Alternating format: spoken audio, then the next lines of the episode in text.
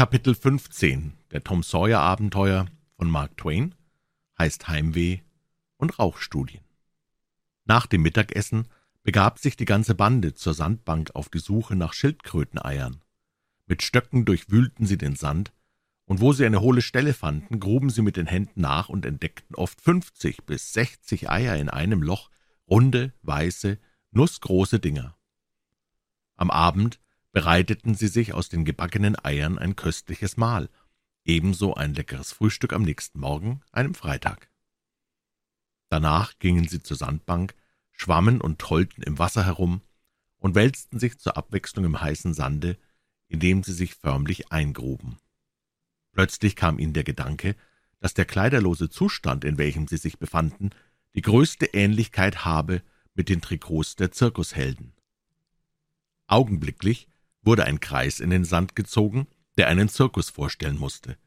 Einen Zirkus mit drei Clowns, in demselben, denn keiner der Jungen konnte sich entschließen, diesen stolzesten, begehrtesten aller Posten einem anderen zu überlassen. Als dies Vergnügen bis zur Neige ausgekostet war, sprangen Huck und Joe nochmals ins Wasser. Tom getraute sich nicht hinein, da er entdeckte, dass er beim Ausziehen der Hosen seine Klapperschlangenklappern verloren habe. Nur durch ein Wunder konnte er bis jetzt der Gefahr eines Krampfes beim Schwimmen entgangen sein, ohne den geheimnisvoll wirkenden Schutz dieses Zaubermittels. Eifrig suchte er danach, und als er sie schließlich fand, die Zauberklappern, waren die anderen des Schwimmens müde und ruhebedürftig. Sie schlenderten nun am Ufer hin, wurden schweigsam, verfielen in Brüten, blieben einer hinter dem anderen zurück, und jeder ertappte sich darauf, dass er sehnsüchtig in die Weite starrte, dorthin, wo das heimatliche Nest schläfrig im Sonnenbrande dalag. Tom wurde sich mit einem Male bewusst, dass er mit der großen Zehe Becky in den Sand schrieb. Ärgerlich über seine unmännliche Schwäche wischte er es aus, zog aber im nächsten Moment nichtsdestoweniger dieselben magischen Linien aufs Neue, fast gegen seinen Willen, er konnte nicht anders. Wieder löschte er dieselben und entzog sich dann der Versuchung, indem er den beiden Kameraden nachjagte und sie zusammentrieb. Joes Lebensgeister aber waren mittlerweile so gesunken, dass ein Aufraffen derselben fast unmöglich schien. Er hatte solches Heimweh, dass er es vor Elend kaum mehr aushalten konnte. Verräterische Tränen waren dicht am Überfließen. Auch Huck war melancholisch geworden. Tom war gleichfalls sehr niedergeschlagen, bemühte sich aber redlich, es nicht zu zeigen. Seine Brust barg ein Geheimnis, das ihm aber zur Mitteilung noch nicht reif schien. Sollte sich jedoch diese rebellische Niedergeschlagenheit nicht bannen lassen, so musste er am Ende doch damit herausrücken.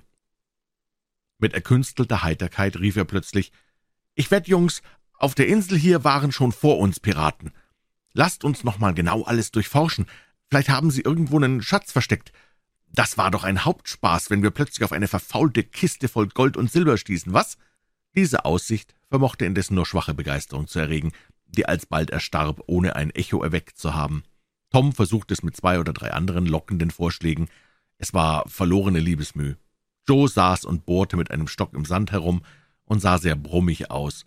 Schließlich rief er ungestüm Jungens, wir wollen's sein lassen, ich will heim, hier ist so einsam. Ach, Joe, wart doch, beruhigte Tom.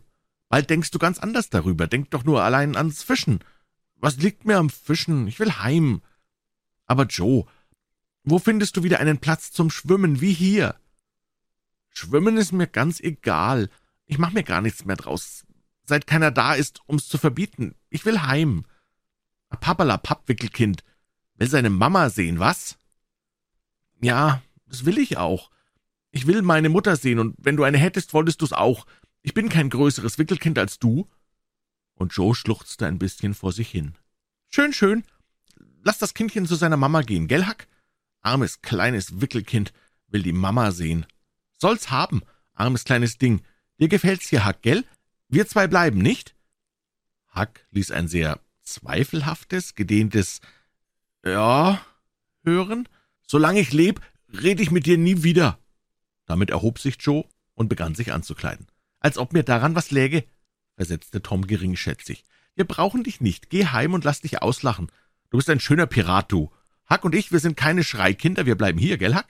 Der mag laufen, wohin er will. Wollen schon fertig werden ohne ihn? Tom war es aber doch nicht recht geheuer bei der Sache, und unruhig sah er zu, wie Joe wortlos und halsstarrig fortfuhr, sich anzukleiden. Es ängstigte ihn auch zu sehen, dass Huck aufmerksam den Vorbereitungen Joes folgte, während er ein gefahrdrohendes Schweigen beobachtete.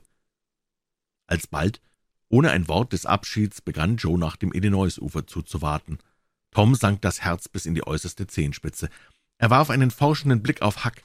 Dieser vermochte den Blick nicht auszuhalten und schlug die Augen nieder. Dann sagte er, »Ich will auch fort, Tom.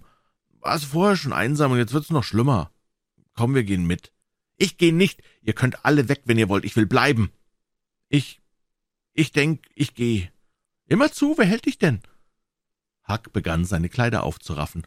Dabei sagte er, »Tom, ich wollte, du gingst mit. Denk mal drüber nach. Drüben am Ufer wollen wir eine Zeit lang auf dich warten. Ja, könnt ihr warten, bis ihr schwarz werdet, das kann ich dir sagen.« Kummervoll wandte sich Huck ab, und Tom stand und sah ihm nach, während ihm das glühendste Verlangen, den beiden zu folgen, fast das Herz abdrückte.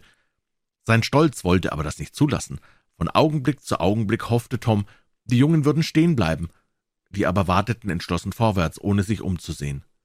Plötzlich überfiel ihn das Bewusstsein, wie still und einsam es um ihn geworden, mit niederschmetternder Gewalt. Einen letzten Strauß bestand er mit seinem Stolze, dann stürzte er hinter den Kameraden her, denselben nachbrüllend, »Wartet, so wartet doch! Ich muss euch was sagen!« Die standen still und wandten sich. Als er sie erreichte, teilte er ihnen sein Geheimnis mit. Sie hörten mürrisch zu, als ihnen aber klar wurde, worauf er loszielte, stießen sie ein gellendes Kriegsgeheul aus und erklärten den Plan für einen Kapitalspaß. Wenn er das gleich gesagt hätte, wären sie niemals weggelaufen, versicherten sie.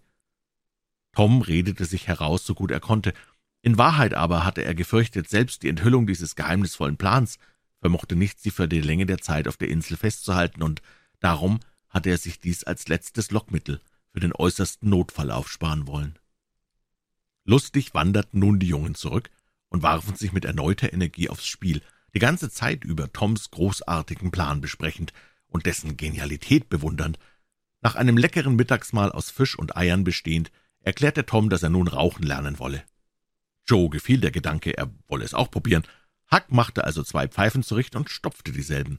Die beiden neuesten Jünger in der Kunst des Rauchens hatten bis jetzt ihr Talent nur an Schokoladenzigaretten erprobt, und das war keineswegs ein Beweis von gereifter Männlichkeit. Nun streckten sie sich in Moos, stützten sich auf die Ellbogen und begannen, freilich etwas zögernd, drauf loszudampfen, mit offenbar nicht allzu großer Zuversicht in ihre Fähigkeiten, ganz gegen ihre sonstige Art und Weise. Der Rauch hatte aber auch einen geradezu unangenehmen Geschmack. Sie mussten sich immer zu räuspern, doch Tom meinte, ah, ist ja ganz leicht. Wenn ich das früher gewusst hätte, da hätte ich's längst gelernt. Ich auch, bekräftigte Joe. Das ist ja rein gar nichts. Wie oft habe ich einem zugesehen, der geraucht hat und mir gewünscht, wenn du's doch nur auch könntest. Hab aber nie gedacht, dass das möglich wäre, sagte Tom. Aber so bin ich, nicht Hack. Trau mir nichts zu. Hundertmal ist mir's schon so gegangen, gell, Hack? Weiß Gott, hab's auch schon gedacht, bestätigte dieser. Grad wie bei mir, rief Joe. Tausendmal ist mir das schon passiert. Erinnerst du dich, Hack, damals beim Schlachthaus? Die anderen waren alle dabei, der Bob und der Johnny und der Jeff und auch da. Ja, »So ist's«, fiel Huck ein, ohne weiteres abzuwarten. »Es war just an dem Tag, an dem ich meine schöne weiße Steinkugel verloren habe.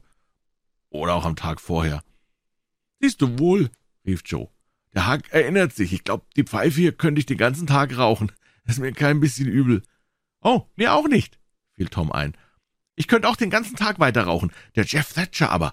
Da wollte ich alles wetten, der könnt's nicht.« Jeff Thatcher, Herrgott, der wäre nach zwei Zügen geliefert. Der soll's nur mal probieren, der wird was Schönes zu sehen kriegen. Das glaube ich auch, und der Johnny Miller, na, den möchte ich mal dabei sehen.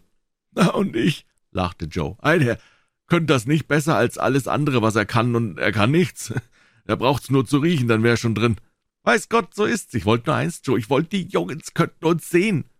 Und ich erst. Sagt mal, Jungens, wir reden gar nicht drüber, und wenn wir dann mal alle zusammen sind, gehe ich auf dich zu, Joe, und frag, hast du eine Pfeife da, Joe? Ich möchte gern mal rauchen. Und du sagst dann so ganz nachlässig, als ob's gar nichts wär, ja, die alte hab ich und auch meine neue, aber mein Tabak ist nicht sehr gut. Ach, macht nichts, sag ich dann, wenn er nur stark genug ist. Dann du heraus mit dem Pfeifen und angesteckt, Herrgott, die werden Augen machen. Das wird wundervoll, Tom. Wärst du schon so weit. Ja, und dann sagen wir, das haben wir alles gelernt, wie wir als Piraten ausgezogen sind, und dann platzen sie erst recht vor Neid. Und ob, das wird prächtig, Tom. So plauderten sie und bramabesierten, aber allmählich wurden sie stiller und warfen nur noch gelegentlich eine Bemerkung hin. So plauderten sie und bramabesierten, aber allmählich wurden sie stiller und warfen nur noch gelegentlich eine Bemerkung hin. Die Pausen wurden häufiger, im selben Maße wie ein sonderbares Ausspucken zunahm. Jede Pore innerhalb ihres Mundes schien zum rieselnden Brunnen geworden. Sie waren kaum imstande, die Höhlungen unter der Zunge schnell genug zu leeren, um eine Überschwemmung zu verhüten. Kleine Ergüsse den Hals hinunter kamen trotz aller Eile vor, denen jedes Mal ein leichter Würgeanfall folgte. Beide Helden sahen nun recht blass und elend aus. Joes kraftlosen Fingern entsank die Pfeife, Toms Pfeife folgte. Die Wasserwerke und Pumpen arbeiteten mit Macht. Endlich sagte Joe mit schwacher Stimme, »Hab da irgendwo mein Messer verloren, will lieber mal gehen und suchen.« Mit zitternden Lippen keuchte Tom. »Ich helf dir. Geh du dorthin, ich mach mich nach der Quelle. Nein, Hack, bleib, du brauchst nicht zu kommen, wir werden's schon finden.« Hack setzte sich also wieder und wartete ungefähr eine Stunde. Dann fand er's langweilig und ging die Kameraden suchen. Er fand sie auch weit voneinander entfernt, mitten im Walde, beide sehr blass, beide schlafend. Etwas aber in ihrer Umgebung bewies ihm, dass, falls sie Unannehmlichkeiten gehabt, sie sich derselben endgültig entledigt hatten. Beim Abendessen waren sie nicht allzu redselig, hatten eine etwas niedergeschlagene Miene, und als Hack zum Nachtisch seine Pfeife hervorzog und sich bereit zeigte, auch die ihren zu stopfen, da dankten sie, sagten sie, fühlten sich nicht ganz wohl, beim Mittagessen müsse ihnen etwas nicht gut bekommen sein.